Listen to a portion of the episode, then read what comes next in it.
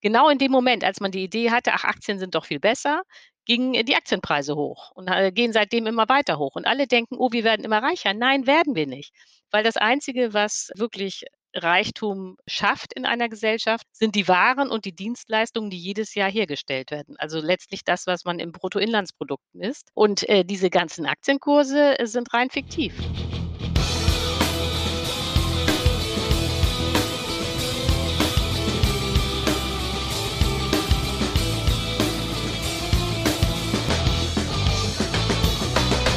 Moin Moin und herzlich willkommen zur vierten und letzten Folge in diesem Jahr von der Finanzwiese Rock. Mein Name ist Daniel Kort und mit mir am Start ist natürlich wieder der Finanzwiese Albert Warnecke. Moin Albert. Ja, hallo Daniel. Ja, heute haben wir eine etwas andere Episode. Wir haben nämlich das Gegenstück zur Folge 3 mit äh, Professor Thomas Mayer.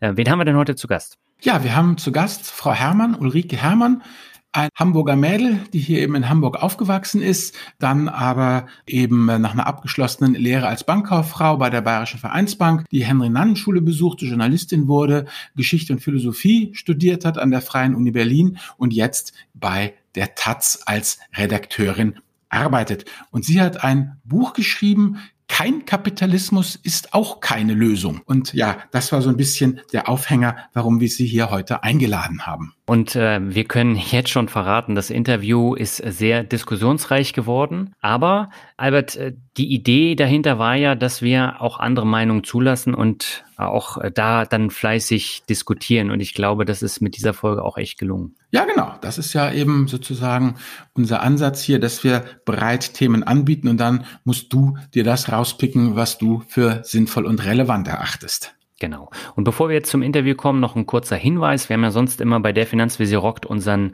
obligatorischen Jahresrückblick gemacht. Den gibt es dieses Mal bei El Dinero und wir machen ihn zusammen mit Stefan Eck.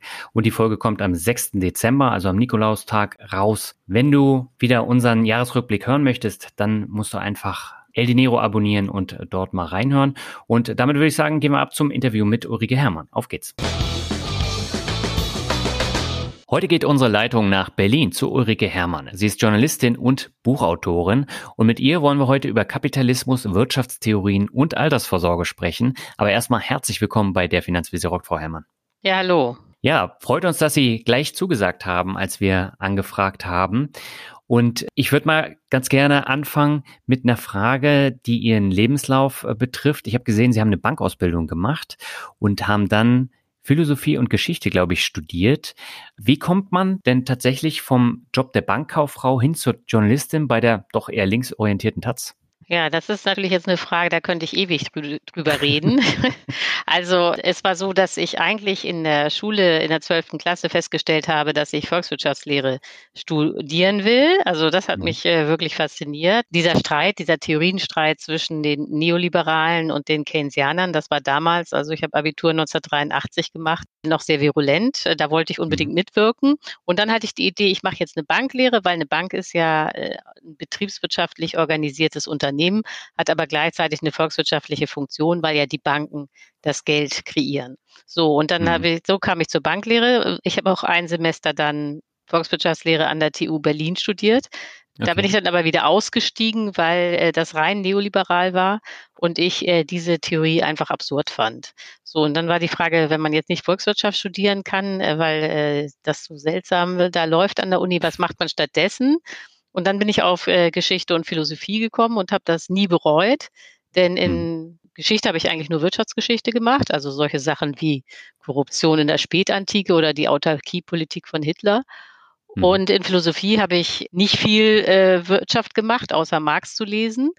Aber äh, Philosophie hilft sehr stark, um volkswirtschaftliche Theorien äh, zu verstehen. Es ist kein Zufall, dass zwei der drei wichtigsten Ökonomen, nämlich Adam Smith und Karl Marx, eigentlich Philosophen waren. Nicht? Das ist, äh, mhm. diese beiden Fächer sind sich näher, als viele denken. Mhm. Und wie kam dann der Schritt zur Taz? Ach so, also ich war schon äh, selbst im Studium, habe ich selbst schon die Taz gelesen. Ich war auch schon als Studentin Mitglied der Genossenschaft. Und mhm. als dann die Taz gefragt hat, ob ich nicht die Meinungsseite machen will, war für mich klar, äh, dass ich das auf jeden Fall äh, möchte. Und vielleicht noch muss man erwähnen, dass ich ja eine journalistische Ausbildung habe. Ich war nach der Banklehre erstmal auf der Henry-Nannen-Schule. Das ist die Volontariatsausbildung von Gruner und Jahr und der mhm. Zeit. Also ich habe nicht sofort von der Banklehre dann angefangen zu studieren, sondern habe eben diesen kleinen Ausflug in den Journalismus noch gemacht. Und okay. äh, dadurch habe ich mir das auch immer zugetraut, da in der Taz zu arbeiten. Hm. Und Sie haben ja jetzt schon gesagt, so Wirtschaftstheorien, das sind ja genau Ihr Thema. Und darüber haben Sie ja auch unterschiedliche Bücher veröffentlicht. Ihr letztes Buch, das kam 2019 raus und das trägt den Titel Deutschland ein Wirtschaftsmärchen. Da habe ich mir die Frage gestellt, das kam ja eigentlich zu einem ungünstigen Zeitpunkt, denn direkt vor der Corona-Pandemie und da hat sich ja auch wirtschaftlich eine Menge geändert. Wie bewerten Sie denn die aktuelle Wirtschaftslage nach oder während Corona? Ist ja noch nicht vorbei. Ja, also jetzt muss man mal sagen, also äh, was was natürlich stimmt, ist, dass die Corona-Krise in dem Buch nicht vorkommt, weil das ja von Herbst 2019 ist. Jetzt muss ja. man aber mal sagen, dass die Reaktion auf Corona, was das rein wirtschaftliche angeht, jetzt nicht so originell war, sondern mhm. man hat einfach die Rezepte wiederholt, die man schon in der Finanzkrise ab 2008 angewandt hat. Nicht? Also okay. auch nach 2008 äh, hat der Staat ungefähr 400 äh, Milliarden Euro Schulden gemacht, damals um die Banken zu stabilisieren und natürlich um die Konjunktur anzukurbeln. Und mhm. jetzt Corona wird auch wieder ungefähr 400 Milliarden kosten. Äh, zum Teil waren die Instrumente gleich. Nicht? Also 2009 hatte man auch Kurzarbeitergeld für die Leute, die eben von diesem starken Wirtschaftseinbruch damals betroffen waren. Das waren damals auch minus fünf Prozent. Jetzt bei Corona sind es auch minus fünf gewesen. Mhm. Also äh, insofern kann man jetzt sagen, man kann mein Buch äh, mühelos lesen und Corona gar nicht vermissen, weil es eigentlich ökonomisch gesehen jetzt ähnlich war. Mhm. Wir wollen ja heute auch über Kapitalismus äh, sprechen. Da haben Sie ja 2016 auch ein Buch veröffentlicht, äh, was sehr interessant ist. Es trägt den Titel Kein Kapitalismus ist auch keine Lösung. Und da geht es ja auch um die Wirtschaftstheorien. Albert, da würde ich an der Stelle mal an dich übergeben. Ja, Danke, wunderbar. Ja, Frau Herrmann, genau das ist es. Das Buch liegt hier hervor und das war auch der Grund, warum wir Sie ja angefragt haben, um mit uns zu diskutieren. Und ähm, Sie haben es ja schon erwähnt, Smith, Marx, Keynes. Und ähm, ja, ich denke, wenn man heutzutage mal fragt hier, Smith, wer ist Smith, dann würden die meisten sagen, ja, den kenne ich, das ist der Will und weniger der Adam. Ähm, und der Typ mit K, das ist ja auch so ein Vogel, den kein Mensch richtig aussprechen kann. Ja gut, und Marx, das ist die rote Gefahr. Also mit anderen Worten, diese drei Leute, warum, ja, können wir überhaupt was von denen lernen? Vielleicht könnten Sie einfach der geneigten Hörerschaft kurz vorstellen, wer diese drei Herren waren, wann und wo sie lebten und dann eben genau, warum Sie die drei für Ihr Buch ausgewählt haben, was an denen eben so, so besonders ist und so, ja, wie soll ich sagen, ja, dass hm. man das halt so viel von denen lernen kann. Ja, also Sie haben völlig recht. Die meisten Leute kennen Adam Smith und äh, John Maynard Keynes gar nicht. Man kennt nur Karl Marx und den kennt man eigentlich auch nur falsch. Nicht? Und äh, das ist wirklich interessant, weil äh, diese drei Ökonomen waren allesamt Genies. Äh, sie sind auch diejenigen, die die Volkswirtschaftslehre begründet und ganz stark geformt haben und werden heute aber in der äh, universitären Lehre komplett ignoriert und eigentlich gar nicht gemacht oder falsch. Und das ist ein beispielloser Vorgang. Das gibt es in allen anderen Fächern nicht, ob das jetzt Mathematik ist oder Geschichte, äh, dass die wichtigsten Denker des eigenen Faches einfach ignoriert werden. Und das hat natürlich Gründe, weil die heutige neoliberale Theorie äh, mit dieser Art des Denkens nichts anfangen kann. Aber es bleibt dabei, die drei waren extrem wichtig. Und äh, jetzt mache ich das, was Sie von mir wollten, nämlich, dass ich Sie kurz vorstelle. Also Adam Smith äh, war ein Schotte, war Philosoph und hat von 1723 äh, bis 1790 gelebt. Und äh, das Wichtige an Adam Smith ist, dass er den Kapitalismus auf den Begriff gebracht hat.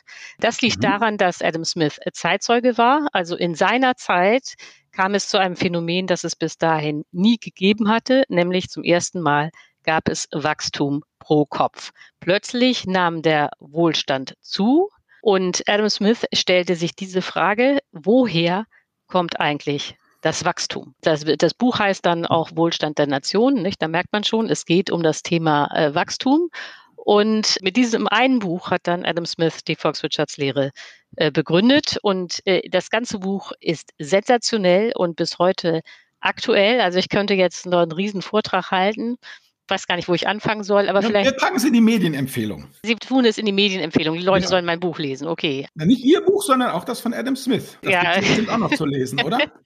ja, es ist sehr lustig. Ich, äh, er konnte sehr gut schreiben, sehr schöne hm. Beispiele, aber man muss natürlich trotzdem sagen, es ist ein Buch aus dem 18. Jahrhundert. Nicht? Also ähm, das ist sperrig. Deswegen würde ich allen, da bin ich jetzt ganz hm. äh, egoistisch und äh, schamlos, würde ich allen empfehlen, mein Buch zu lesen. Dann weiß man auch, was drin steht bei Adam Smith und hat es nicht so schwer. Naja, egal. Was aber Adam Smith äh, noch nicht leisten konnte, ist, er konnte die Rolle der Technik im Kapitalismus nicht beschreiben, ganz einfach, weil er fast keine Technik erlebt hat. Er ist ja, wie gesagt, 1790 äh, gestorben und da gab es zum Beispiel noch nicht mal eine Eisenbahn und auch die Fabriken waren damals noch äh, ganz klein. So, und das ist dann die Leistung von Karl Marx, dass er völlig richtig beschreibt, wie die technische Dynamik im Kapitalismus funktioniert und welche Rolle äh, Technik da spielt. Und dann Keynes, der letzte, ach so, vielleicht noch die Lebenszeitendaten von Marx. Also Marx ist 1818 in Trier äh, geboren worden und ist dann 1883 in London im Exil gestorben. Und genau in diesem Jahr, 1883, ist dann John Maynard Keynes in Cambridge geboren worden und Keynes hat dann bis 1946 gelebt. So, und was bei Adam Smith und auch noch bei Marx komplett gefehlt hat, war eine Theorie des Geldes. Und äh, das ist das, was Keynes dann gemacht hat. Nicht? Äh, seine Theorie ist im Kern, äh, wie die mhm. Finanzmärkte den Kapitalismus treiben, aber auch deformieren und zerstören. Und sozusagen das Lebensziel von Keynes war, die Finanzmärkte zu entmachten und dass Keynes so genau wusste, wie gefährlich Finanzmärkte sind, lag einfach daran, dass er selber professioneller Spekulant war. Er war auch ein sehr erfolgreicher Spekulant. Ich hatte zu seinem also bei seinem Tod dann ungefähr 22 Millionen Euro hinterlassen, umgerechnet, mhm. die er rein mit Spekulation gewonnen hat. Und das ist auch beispiellos. Das hat es noch nie gegeben, dass ein extrem wichtiger Ökonom gleichzeitig ein so erfolgreicher Spekulant war.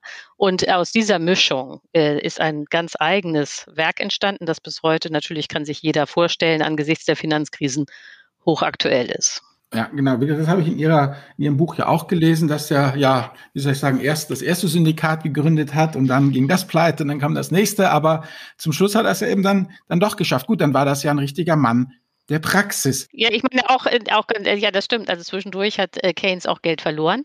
Das stimmt. Und vor allen Dingen mit Derivaten.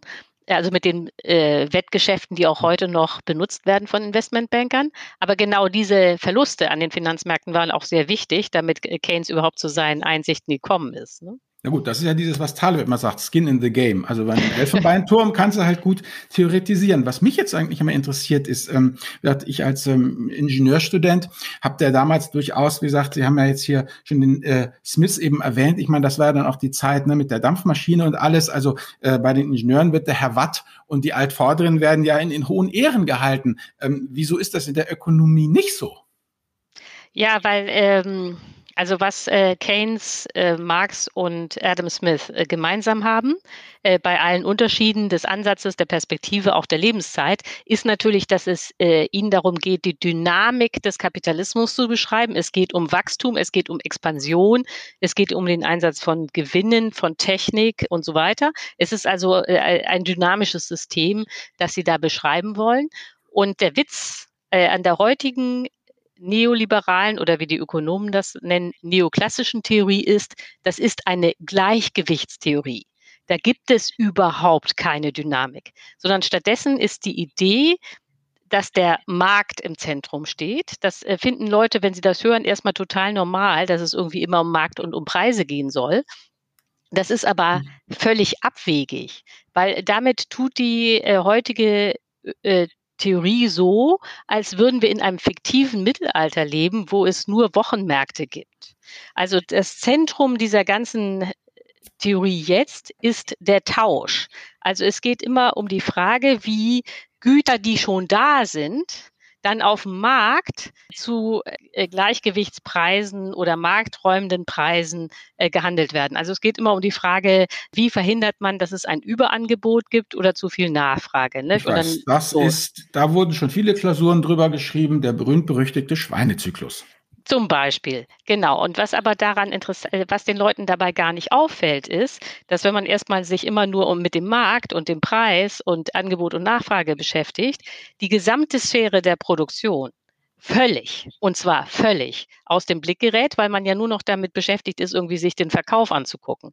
Und aber im Kapitalismus ist genau diese Phase davor, nämlich die Produktion, der eigentlich entscheidende Teil. Also sowas wie Investitionen, Kredite, Gewinne, Löhne, Technik, auch Banken, äh, Spekulation und so weiter. Und nichts davon kommt in der herrschenden Theorie vor. Aber warum? Ja, das ist äh, sehr schön, äh, weil ähm, die Theorie, also die ist so abwegig, dass man sich in der Tat fragen muss, wie kann sich denn äh, äh, sowas halten?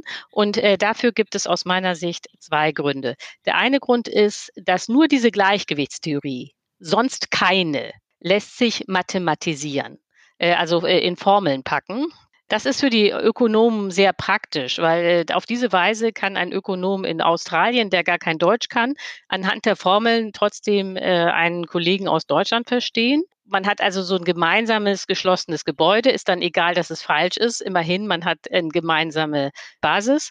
Und gleichzeitig hat man natürlich damit dann die Fiktion kreiert, man sei eine Naturwissenschaft wie die Physik und eben keine Gesellschaftswissenschaft, was man in Wahrheit aber ist. Nicht? Die Volkswirtschaftslehre ist genauso eine Gesellschaftswissenschaft wie die Geschichtswissenschaft, die Philosophie oder äh, auch die Psychologie. Aber das wollen die nicht anerkennen. Die wollen eine Naturwissenschaft sein. So, und jetzt bin ich gleich fertig. Und der andere Punkt ist, dass diese, Nat wenn man dann erstmal bei einer Naturwissenschaft ist, hat das enorme politische Konsequenzen, die für die Reichen sehr praktisch sind. Weil in dem Moment, wo man sagt, wir sind eine Naturwissenschaft und die Preise, die wir hier auf dem Markt entstehen, die sind gerecht, weil die sind sozusagen naturwissenschaftlich äh, vorgegeben, entsorgt sich das Thema Macht. Also die Frage, warum wenige reich sind und viele arm, ist dann keine Frage mehr, weil man ja sagen kann, jeder verdient, was er verdient. Nicht? Äh, der Markt hat das so geregelt.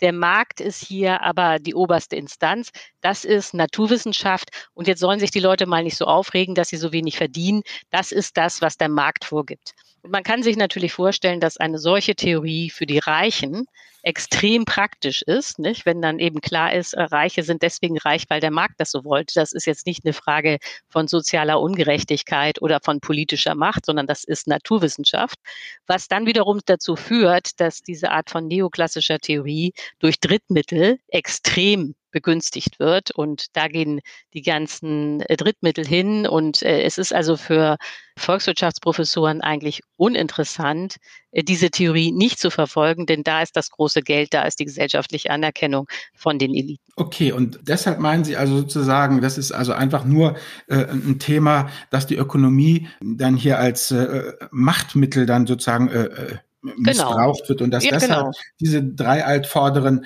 äh, sozusagen ähm, ja äh, entsorgt wurden, wie sie wie ich ja, das genau. So die passen überhaupt nicht in das jetzige äh, Schema, hm. denn äh, bei allen dreien geht es um das Thema Macht. Also äh, auch Adam mhm. Smith schon im 18. Jahrhundert hat das klar erkannt, dass Wirtschaft mhm. auch immer eine Frage von Macht ist. Ja. Aber kann man denn überhaupt von Marx was lernen? Ich meine, dieser Kommunismus ist ja nun jedes Mal krachend gescheitert. Also äh, was immer dann ja gemacht wurde, äh, ja, unter der kommunistisch-sozialistischen Flagge hat er dann letztendlich dann in die Pleite und davor durchaus noch zu etlichen Strömen von Blut geführt. Ja, das stimmt, aber jetzt ist es einfach so, Marxismus und Marx sind nicht das gleiche. Also bei Marx, äh, sein Hauptwerk heißt ja Das Kapital, erschienen 1867 in Hamburg, kommt der Kommunismus überhaupt nicht vor. Mhm. Ich meine, äh, Marx und Engels fanden zwar selber, dass sie Kommunisten sind und äh, es äh, gibt so Andeutungen im kommunistischen Manifest von 1848, wie das vielleicht aussehen sollte.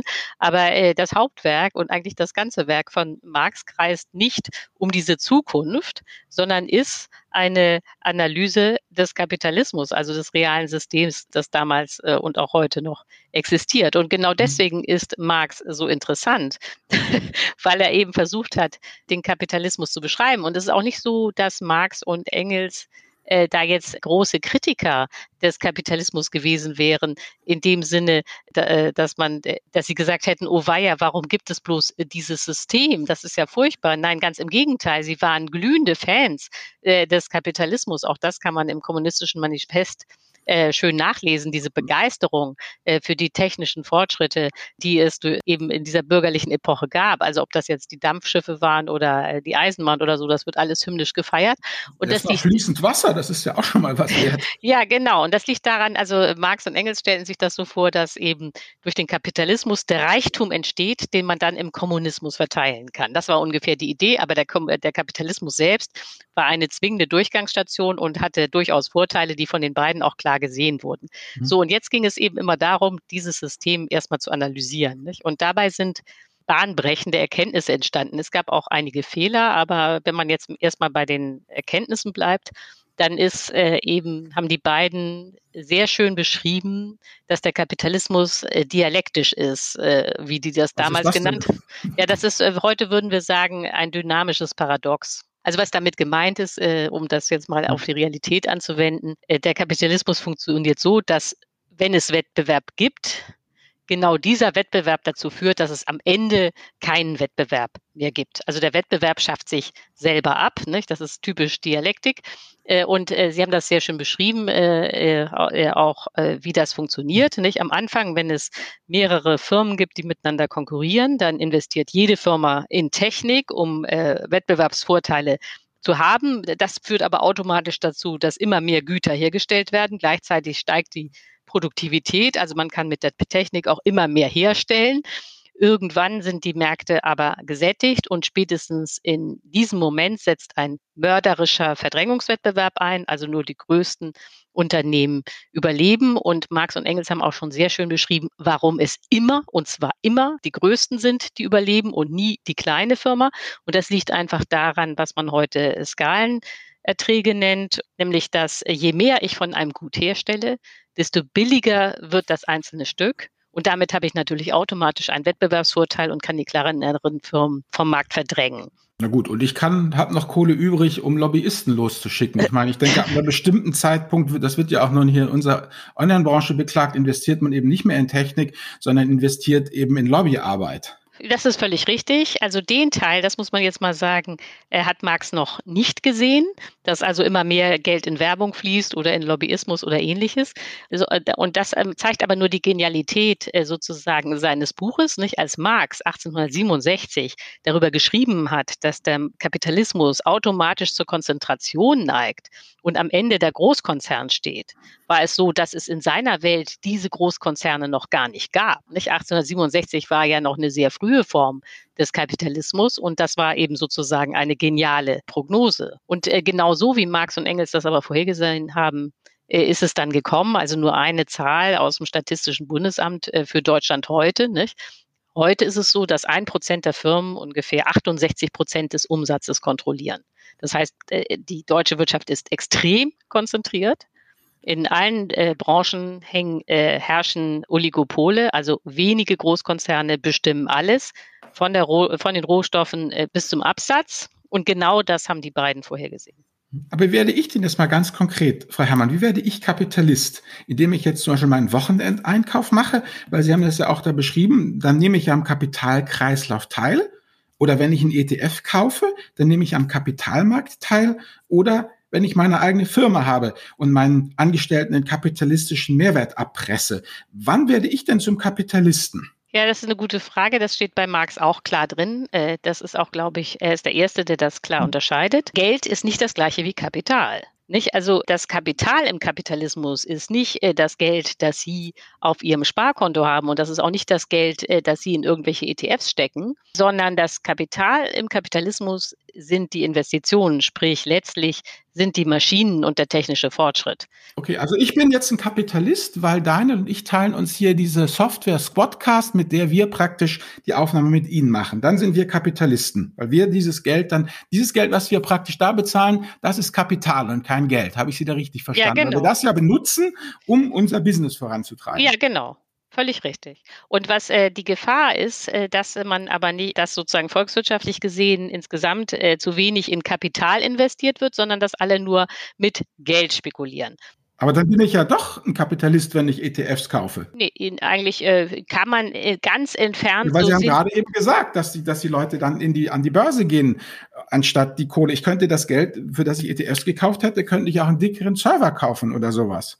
Ja, aber das äh, Problem ist, natürlich könnte man sagen, auch Aktien sind äh, letztlich Investitionen in Kapital, aber das, was sich an den Börsen abspielt heutzutage, hat ja mit der realen Wirtschaftsentwicklung gar nichts mehr zu tun. Und äh, die Frage ist jetzt, äh, wieso hm. kann sich Geld und auch die Spekulation so stark vom realen Wirtschaftskreislauf abkoppeln. Und wie das funktioniert, das kann man jetzt bei Marx nicht nachlesen, weil er ja noch keine Geldtheorie hatte, äh, sondern das äh, sieht man eben bei Keynes. Und äh, die äh, ganz wichtig, das muss jeder verstehen, äh, der ihren Podcast hört, aber das wissen wahrscheinlich auch schon alle.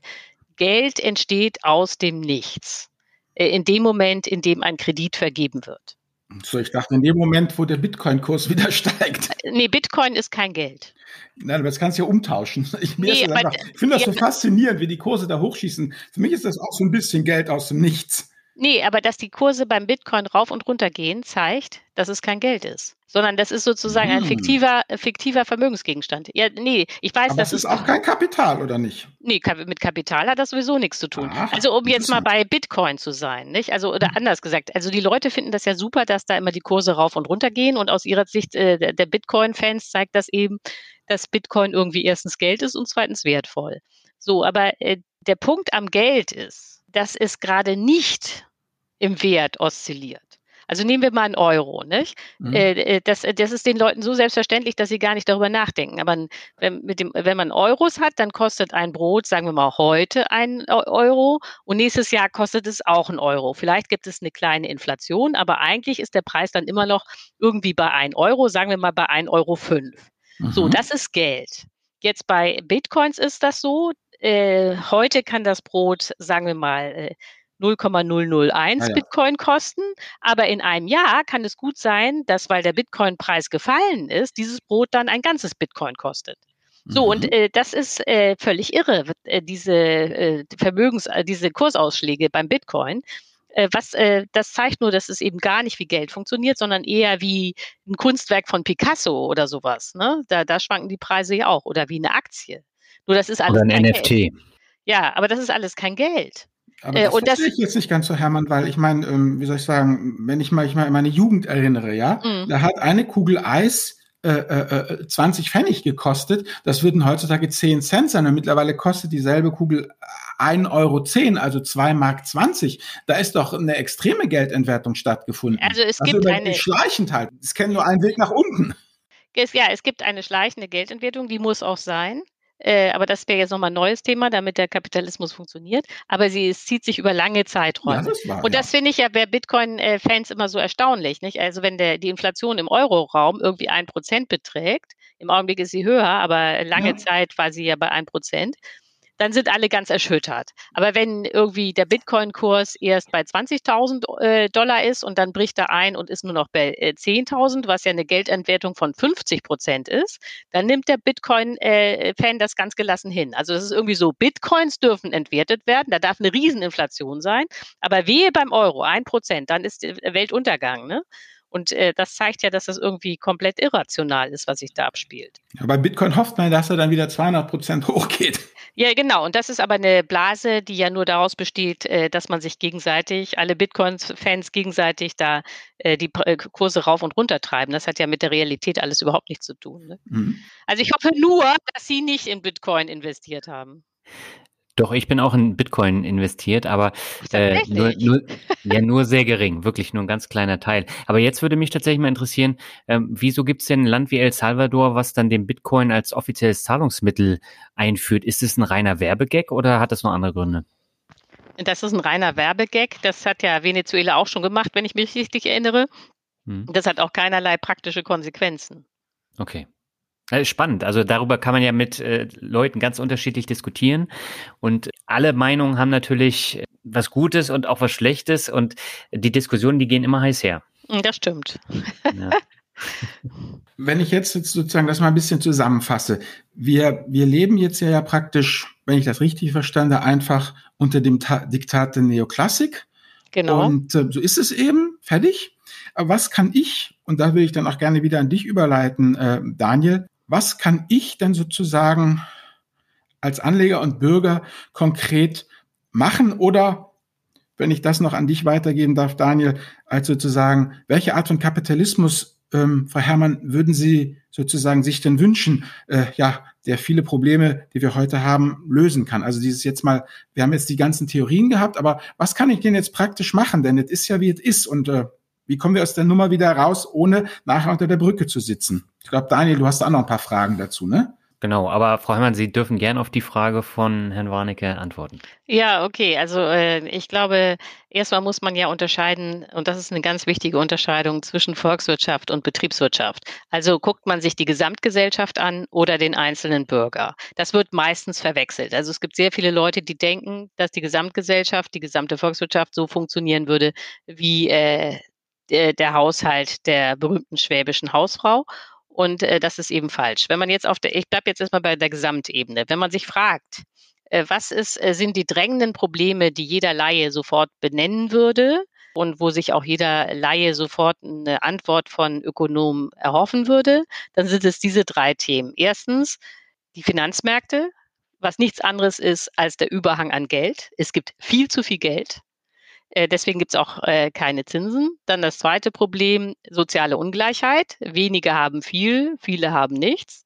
Und das dritte ist natürlich auch jetzt angesichts von Glasgow, nicht, der Konferenz dort, ist der Klimawandel, die Umweltzerstörung. Ist, ist völlig klar, dass das jetzige System nicht nachhaltig ist und keine Zukunft hat. So, das sind die drei Großthemen. Darüber könnte man natürlich ewig reden. So, und jetzt gibt es unterhalb. Ach so, und was vielleicht noch, was man vielleicht noch sagen sollte, ist zu keinem dieser Themen Finanzkrisen, soziale Ungleichheit und Umweltzerstörung hat die heutige dominante Theorie in der Ökonomie, die Neoklassik, irgendetwas zu sagen. Ne, die sind ja, das betrifft sie ja auch nicht. Das ist, das findet doch nicht statt in dieser nee, eben, Theorie. Es findet, es, find, nee, es also, findet eben auch nicht statt, aber ich meine, was ist denn das für eine Theorie? Das sind eigentlich alles Themen für Ökonomen, nicht? Äh, soziale Ungleichheit, Finanzkrisen, äh, Klimawandel. Und äh, man äh, aus dem Lager kommt aber nichts. Das wollte ich jetzt nur noch mal festhalten. So, jetzt ist Ihre Frage, ja, was kann ich denn als Einzelner machen? Also ganz hart gesagt, wenn es jetzt um private Altersvorsorge zum Beispiel geht, aus meiner Sicht kann man da nicht viel machen weil man eben Teil dieser Gesellschaft ist und keine Insel. Um jetzt mal ein Thema aufzugreifen, das auch gerade mhm. wieder in den Koalitionsverhandlungen eine Rolle spielt, ist kapitalgedeckte Altersvorsorge. Also soll ich Aktien kaufen, um für mein Alter vorzusorgen. Das ist ja total beliebt, nicht? Und aus meiner Sicht äh, der totale Schwachsinn. Also der Einzelne kann natürlich Aktien kaufen, tun die Leute ja auch. Aber wenn alle Aktien kaufen, das wären in Deutschland ungefähr 40 Millionen Erwachsene, dann hätte das doch nur äh, den Effekt, dass die Kurse für die Aktien steigen. Denn das wird immer vergessen, die Aktien werden ja nicht mehr, nur weil ganz viele Leute Aktien kaufen wollen. Also, äh, oder anders gesagt, die Aktien, die es gibt, von VW, von Daimler-Benz und so weiter, die haben schon Besitzer. Die warten nicht darauf, dass sie gekauft werden. Die sind schon verteilt. So, wenn jetzt Leute kommen und sagen, ja, aber ich will für mein Alter vorsorgen, ich will auch eine Daimler-Benz-Aktie, dann ist ja klar, was passiert. Diese Aktie wird mit Gewinnaufschlag verkauft, die Kurse steigen. Äh, dann haben die Leute das Gefühl, oh, ich werde reicher, weil ja der Kurs von dieser Aktie steigt. Aber in Wahrheit handelt es sich um eine Inflation. Also der Preis wird ja nicht getrieben dadurch, dass irgendwie sich an der Ökonomie was ändert oder dass Daimler-Benz irgendwie mehr Autos verkaufen würde, sondern der Preis wird alleine dadurch getrieben, dass ganz viele Leute das Gefühl haben, dass sie jetzt eine Aktie haben müssen, damit sie für Alter, fürs Alter vorsorgen.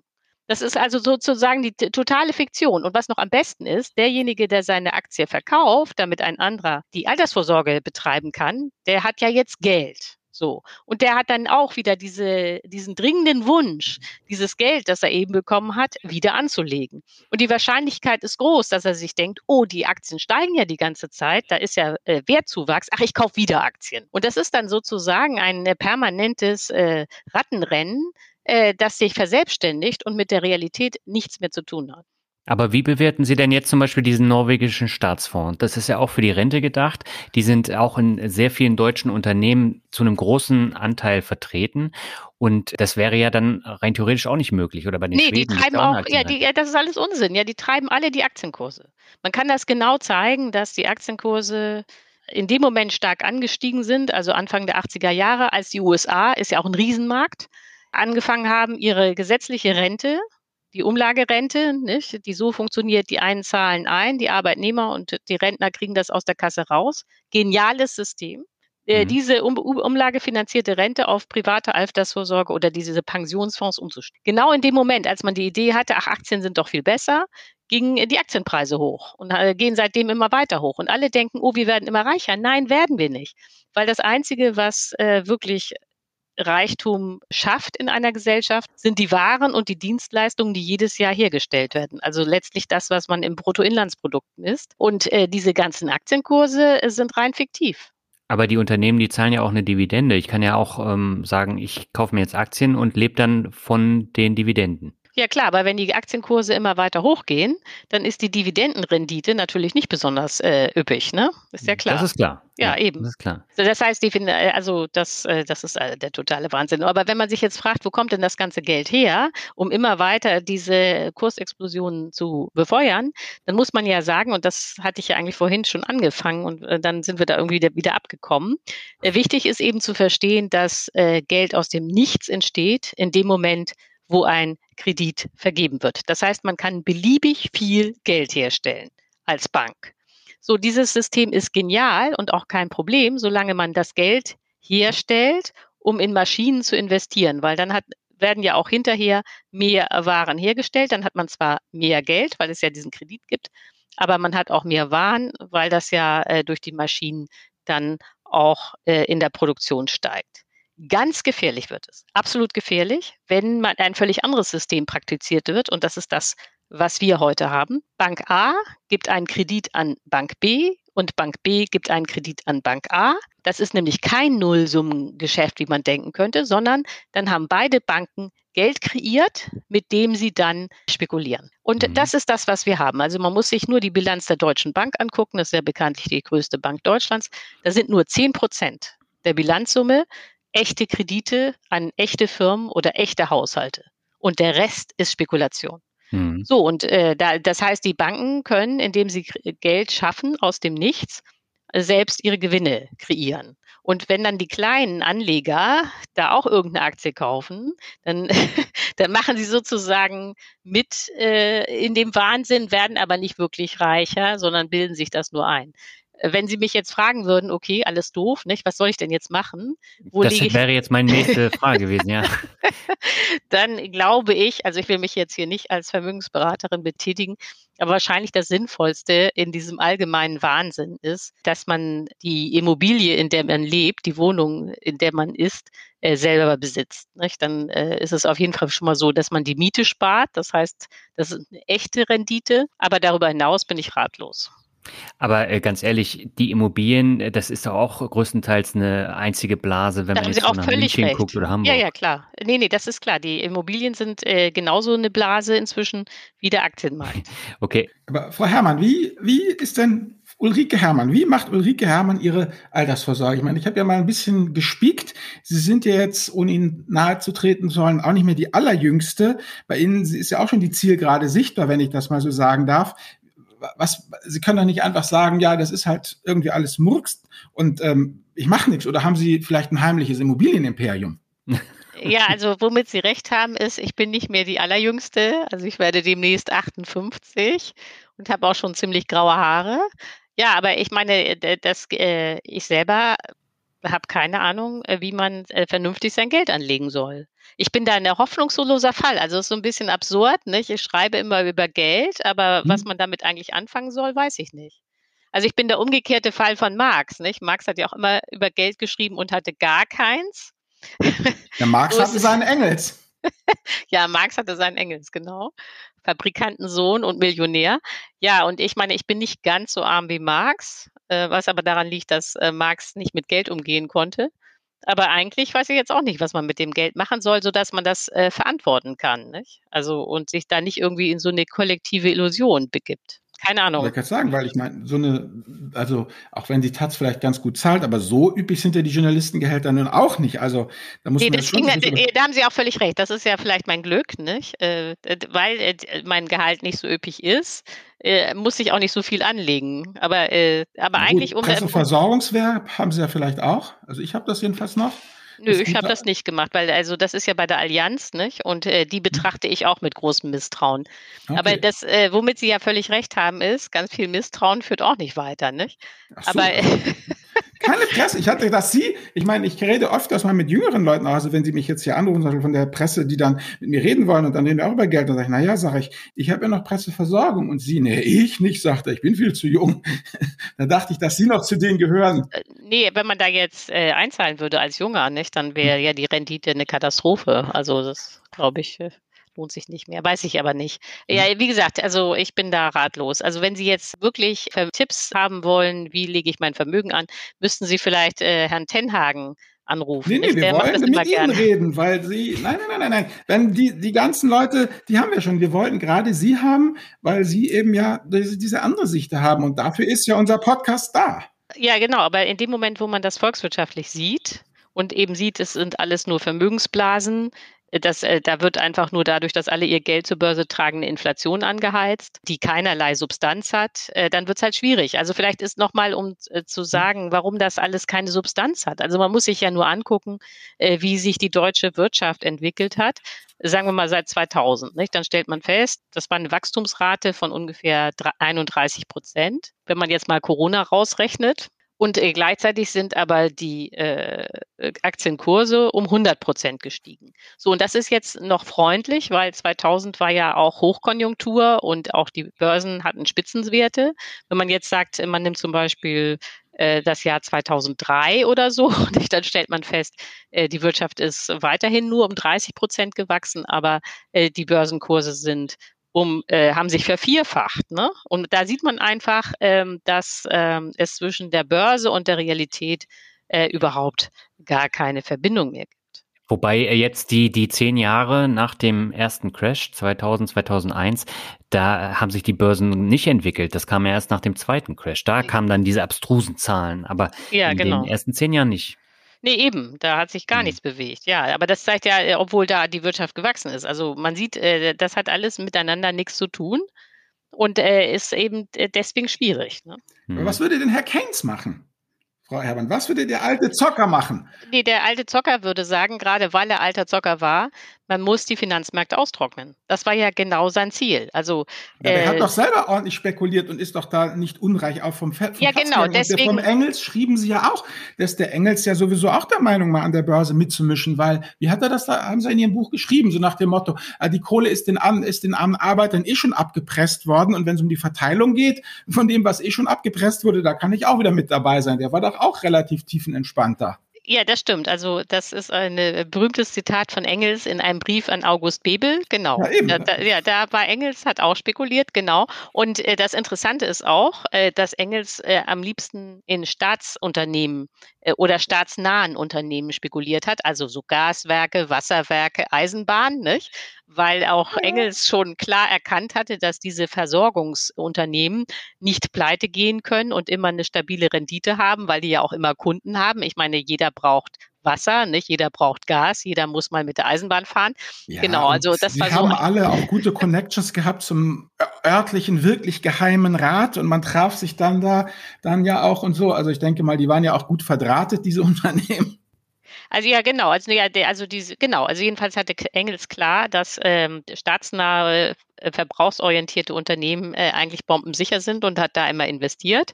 Äh, Marx hat eigentlich nicht investiert, weil nee. der hatte ja gar kein Geld. Das hat er dann immer von Engels bekommen, genau. Und, äh, und warum treten Sie nicht in die, in die Stapfen dieser beiden Männer, die Sie doch so positiv in Ihrem Buch beschreiben? Ja, weil der, der, Trick mit den staatsnahen Unternehmen äh, hat sich ja inzwischen allgemein rumgesprochen. Nicht? Das heißt, die sind ja auch alle äh, gnadenlos überbewertet. Und außerdem bin ich jetzt auch nicht dafür, dass man Wasserwerke oder Stromunternehmen äh, ähm, mhm. oder so eigentlich als Aktiengesellschaft organisiert. Also ich glaube, dass man das tatsächlich als äh, staatliches Unternehmen machen sollte und dass es ein Riesenfehler war, äh, die Vermögensbestände des Staates zu verkaufen. Auch es war auch ein Fehler, die Sozialwohnungen zu verkaufen und ähnliches. Ne?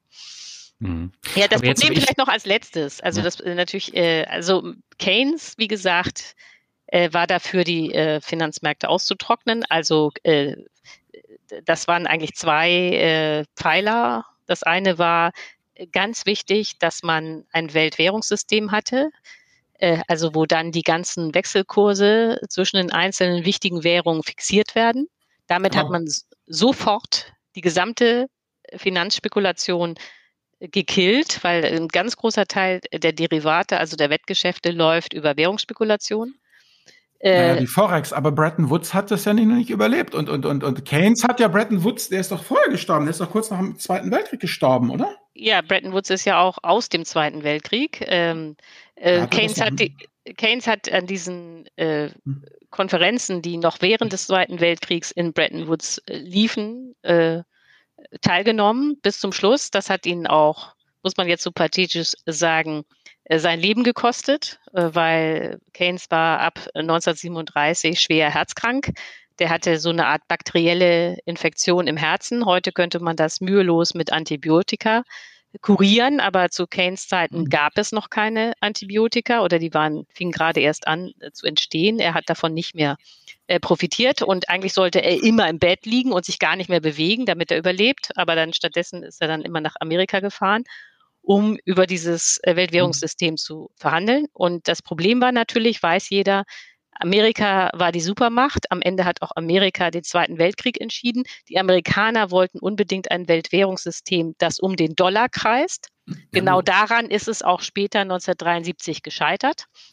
Und die Engländer, sprich äh, Keynes, weil sie eben nicht eine Supermacht waren, konnten sich mit ihrem Konzept, das genial war, das funktioniert hätte, nicht durchsetzen. So, aber die eigentliche Idee von Keynes, dass man ein Weltwährungssystem braucht, um die Spekulation auf den Finanzmärkten einzudämmen, äh, die war an sich genau richtig. Und bei den Aktien wollte er eben ganz starke Vorgaben. Also zum Beispiel könnte man einen großen Teil der Optionsgeschäfte einfach verbieten.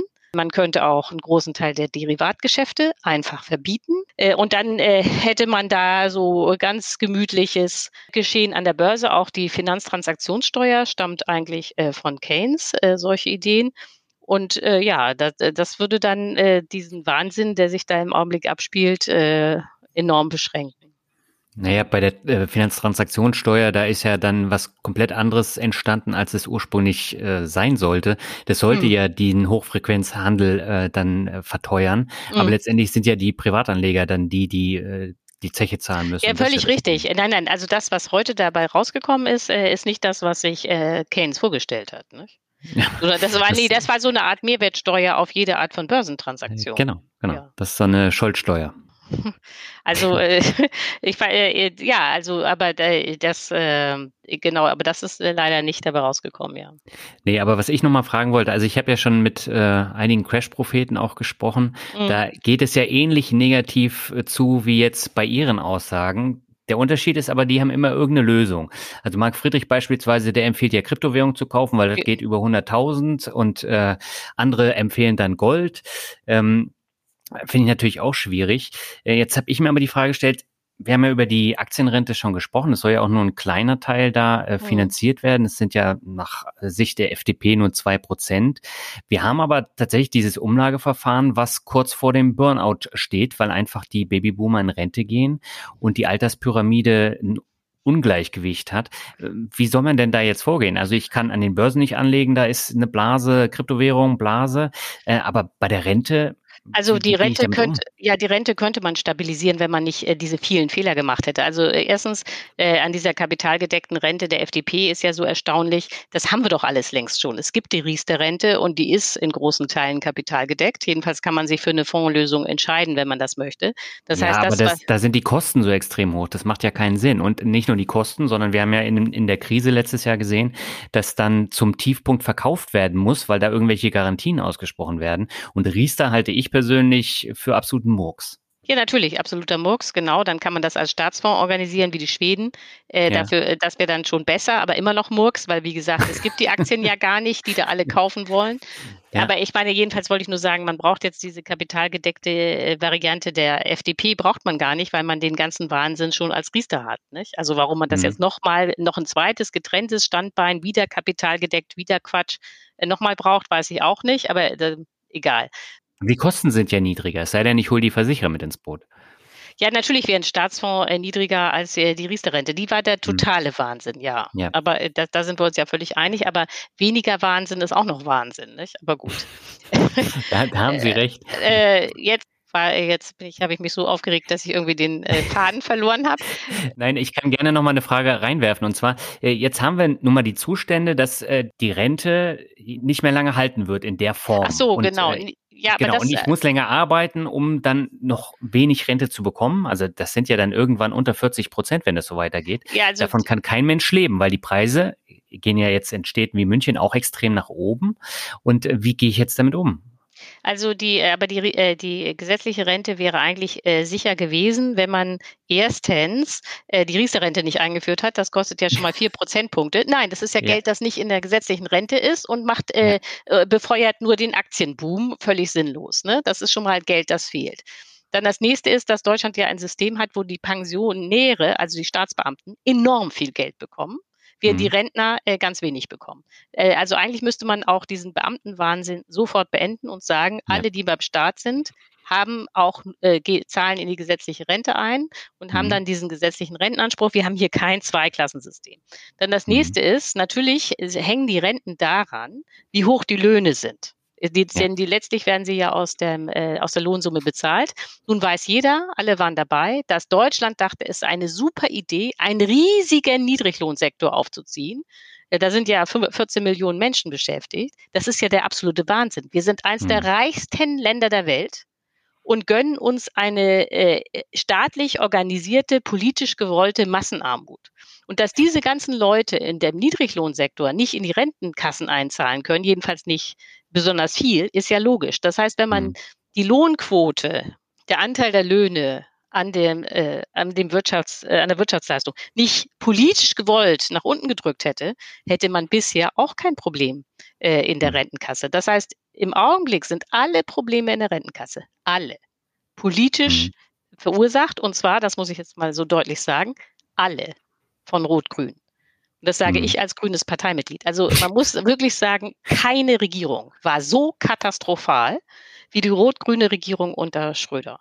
Nicht mal die große Koalition, die gar nichts gemacht hat. Nee, äh, gar nichts machen ist ja immer noch besser als nur Scheiß, ne?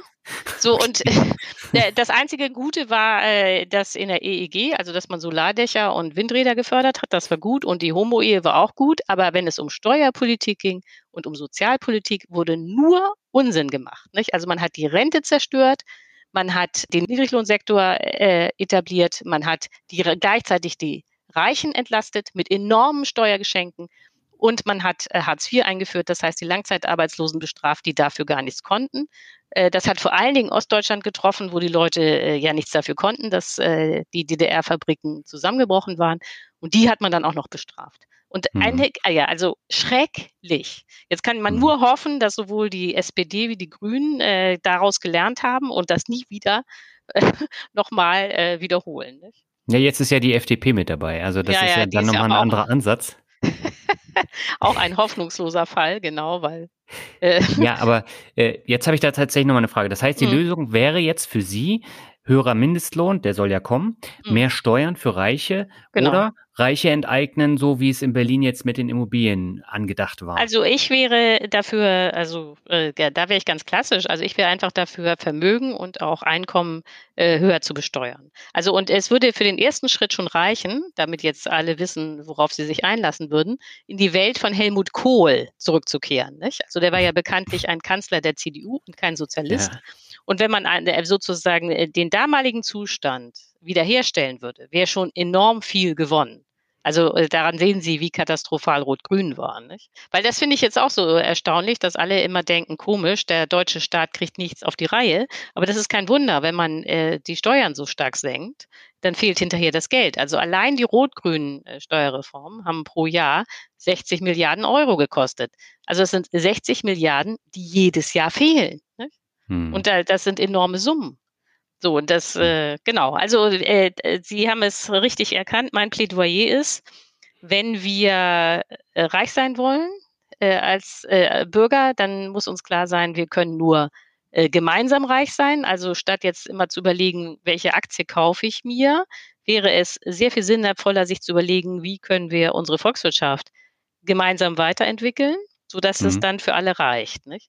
Und dann gibt es noch ein Problem das, dafür reicht jetzt wahrscheinlich die Zeit nicht, aber ich würde es gerne ansprechen. Ist natürlich klar, dass man nicht in einer endlichen Welt unendlich wachsen kann. Nicht? Die Grenzen sind sowieso schon erkennbar. Der Klimawandel, Artensterben und so weiter. Das heißt, wir werden sowieso zwangsweise in ein völlig neues System umwechseln müssen. Und man kann nicht davon ausgehen, dass äh, 2050 noch die gleichen kapitalistischen Gesetze gelten, äh, die wir jetzt im Augenblick noch haben. Hm. Das haben Sie jetzt sehr schön zusammengefasst. Da kann man jetzt natürlich auch ordentlich weiter diskutieren und auch was äh, aus Ihrer Sicht dagegen spricht, dass man äh, sich selber dann halt etwas aufbaut, ein Vermögen aufbaut. Aber das haben Sie ja eben ganz gut zusammengefasst. Ich würde sagen, dann kommen wir jetzt zum Abschluss zur Medienempfehlung. Albert, da würde ich an dich übergeben. Ja, Frau Herrmann, das machen wir immer traditionell. Also mal jetzt abgesehen von Ihren Büchern, haben Sie irgendwelche Bücher, Podcasts, Filme, Webseiten, die Sie unseren Hörern empfehlen können, wo Sie sagen, ja, guckt euch das doch mal an? Hm. Hey, das wird Sie jetzt schockieren, aber eigentlich nicht. Gut. nee, ist so. Wunderbar. Nee, das ist ja wunderbar. Dann machen wir das genauso. Alles klar. Ja, aber dann würde ich sagen, dann darfst du zum Abschluss nochmal eine schöne Zusammenfassung machen. Äh, da bin ich jetzt echt gespannt drauf. Und die ist relativ simpel. Ich äh, bin total stolz auf dich und auf mich, weil wir ähm, letztendlich hier in unserem Finanzvisier Rockt ja Leute haben wie äh, Thomas Mayer von Flossbach und Storch und gleichzeitig auch ähm, Frau Herrmann, eben die da eine ganz andere äh, Sicht der Welt hat und dass wir es einfach schaffen, mit diesen Leuten jeweils denke ich, doch ganz manierlich zu diskutieren und das einfach zu, zu präsentieren, ohne diese üblichen Talkshow-Schreieinheiten äh, und dass wir jetzt hier wieder eine wunderbare Stunde zusammen haben, die sich jeder anhören kann und dann, das ist ja nun unser Ziel, äh, sich da selber seine Meinung darüber bilden kann. In diesem Sinne würde ich sagen, Frau Herrmann, vielen, vielen Dank, dass Sie sich hier für uns diese Zeit genommen haben. Ähm, ich finde Ihr Buch, wie gesagt, äh, kein Kapitalismus ist auch keine Lösung. Ganz wunderbar, da sind wir eben drauf gekommen, sie einzuladen. Und äh, ich finde halt einfach, die Demokratie lebt eben davon, dass man äh, diese unterschiedlichen Meinungen hat und äh, dass man versucht, eigentlich bei jeder Meinung ähm, rauszufinden, warum sie so gebi sich gebildet wurde und was man eben sozusagen davon übernehmen kann und wie man dann eben zusammen was äh, Gescheites auf die Beine stellen kann. Dieser Widerstreit oder dieser überhaupt, ja, wie soll ich sagen, Widerstreit, wie man das nennen mag, der verschiedenen Meinungen, das ist ja eigentlich das, ähm, was uns als Gesellschaft dann auch äh, voranbringt. Genau. Okay, vielen ich Dank. genauso. War ein sehr spannendes Gespräch mit Ihnen. Ja, man merkt Ihrer Zusammenfassung aber doch an, dass Sie so ein bisschen schockiert sind. Ne? Nein, überhaupt nicht. Ich habe drei Töchter durch die Pubertät gebracht. Mich schockiert gar nichts mehr.